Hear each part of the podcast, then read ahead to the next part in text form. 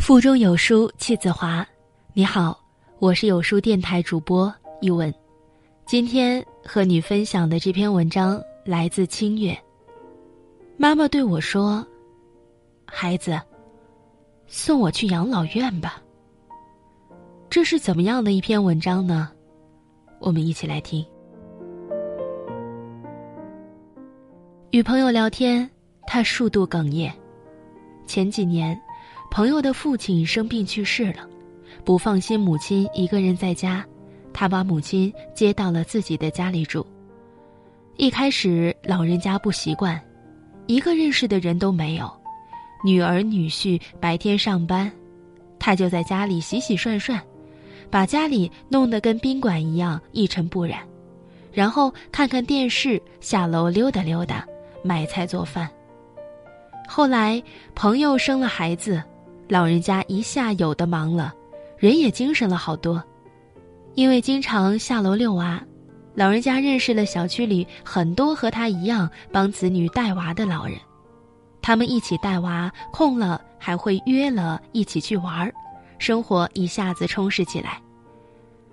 几年后，孩子上了幼儿园，老人家负责接送。原本岁月静好，没想到上个月老人家不小心摔倒了，岁数大了摔个跟头都要要了半条命。老人家轻微的脑震荡不说，关节也损伤的严重，短期内走不了路，只能坐轮椅了。这个小家一下子全乱套了，孩子上学没人接送，家务活没人做。更要命的是，老人家还得要人照顾。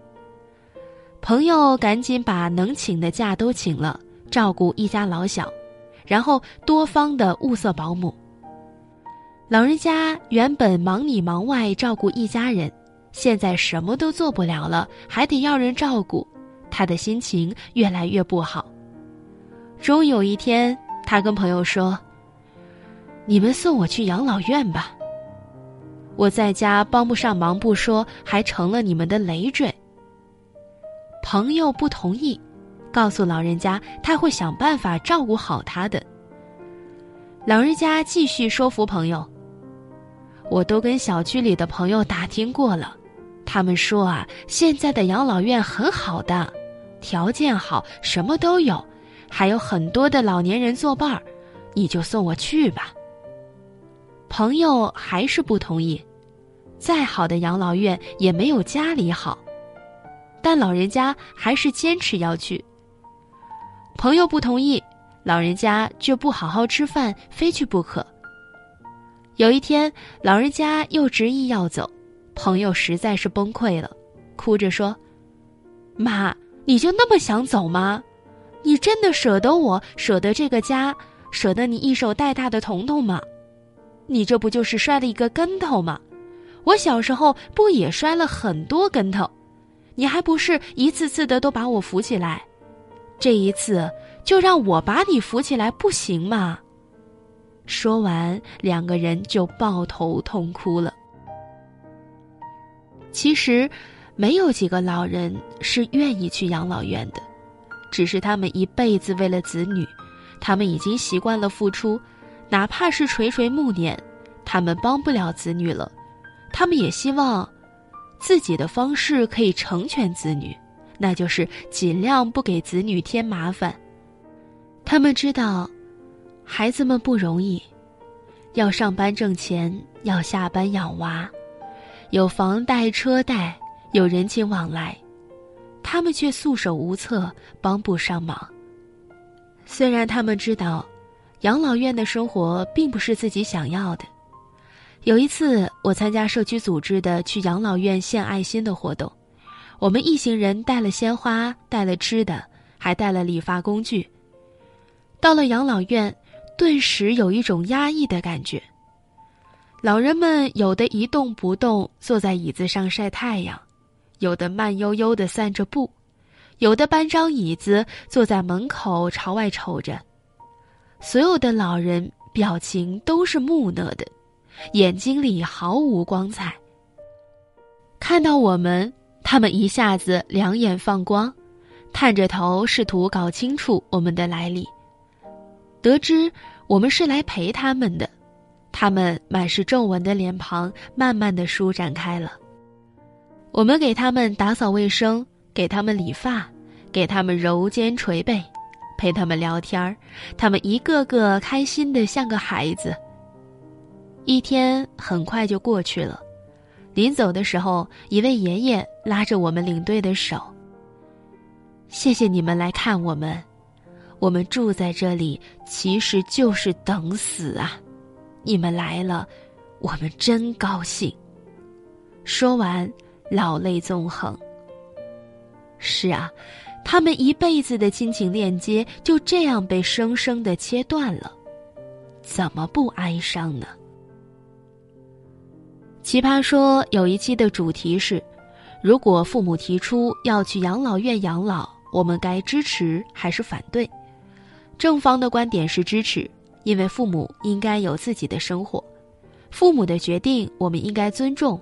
况且现在很多养老院条件都不错。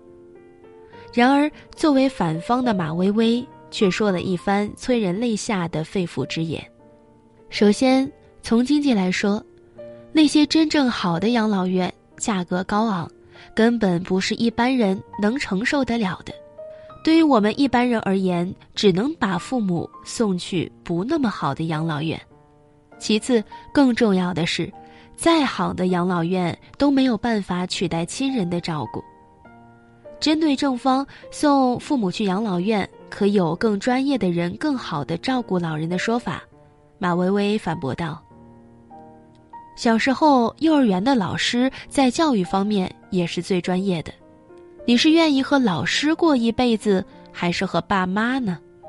所以，老人更需要子女给他们的精神慰藉，他们更需要的是爱和陪伴。只是，他们一辈子爱我们，他们习惯了付出，只要我们过得好，他们宁愿委屈自己。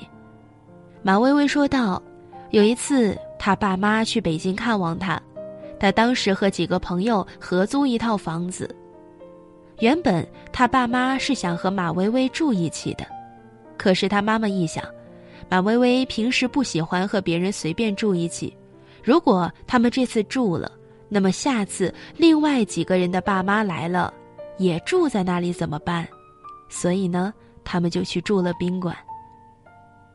父母就是这样无微不至的体贴孩子，当他们渐渐老去。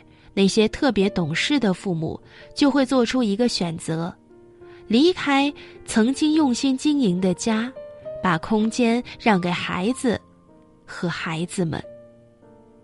所以，他们说想去养老院，到底是爱的谎言还是真心的情话呢？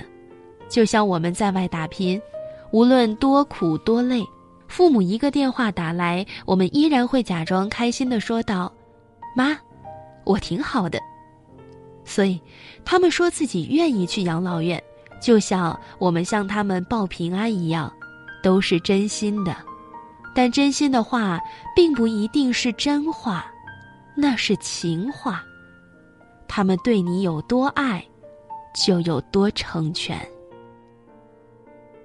歌德说：“我们体贴老人，要像对待孩子一样。”曾经，当我们还是个孩子的时候，父母无微不至的照顾我们，在我们的眼中，他们就是无所不能的超人。后来，我们渐渐长大，他们渐渐老去，他们再不是无所不能的超人了。年迈的他们像孩子一样的期盼我们的关心和照顾，只是，当年我们一声啼哭就能召唤他们。如今，他们却隐忍不说，期待我们读懂。老有所养，老有所依，老人需要的绝不仅仅是一日三餐，他们需要的是和我们在一起。父子母女一场，最深的情不过是，你养我长大，我陪你变老。